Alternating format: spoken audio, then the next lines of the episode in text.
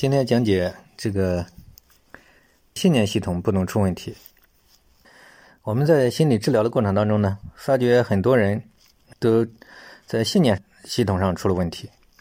常见的这个信念系统的问题呢，就是一个人呢，他不相信自己，自暴自弃，自己把自己一棒子打死了。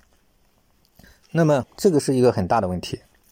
如果一个人他自己都把自己一棒子打死了，那你想这个人还能干什么事呢？我们认为呢，信念系统不能出问题的。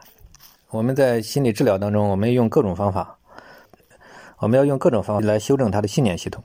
所以说，这个最常见的一种就是他自己把自己给看扁了嘛，啊，然后自己不相信自己，啊，这一点我觉得是非常重要的。